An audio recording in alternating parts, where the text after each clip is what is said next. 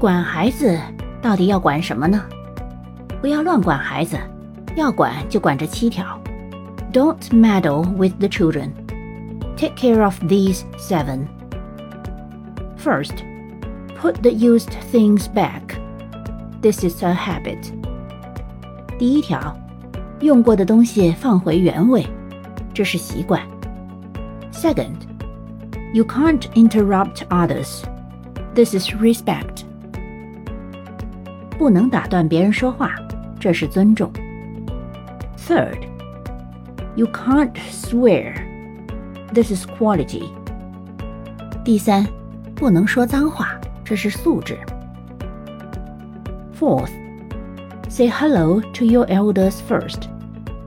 This is etiquette. 第四，遇到长辈先打招呼，这是礼仪。Fifth, apologize for your mistakes. This is a responsibility. 第五，为自己的过错道歉，这是担当。Sixth, at least one sports hobby. This is health. 至少有一样体育爱好，这是健康。Seventh, don't take other people's things indiscriminately. This is upbringing.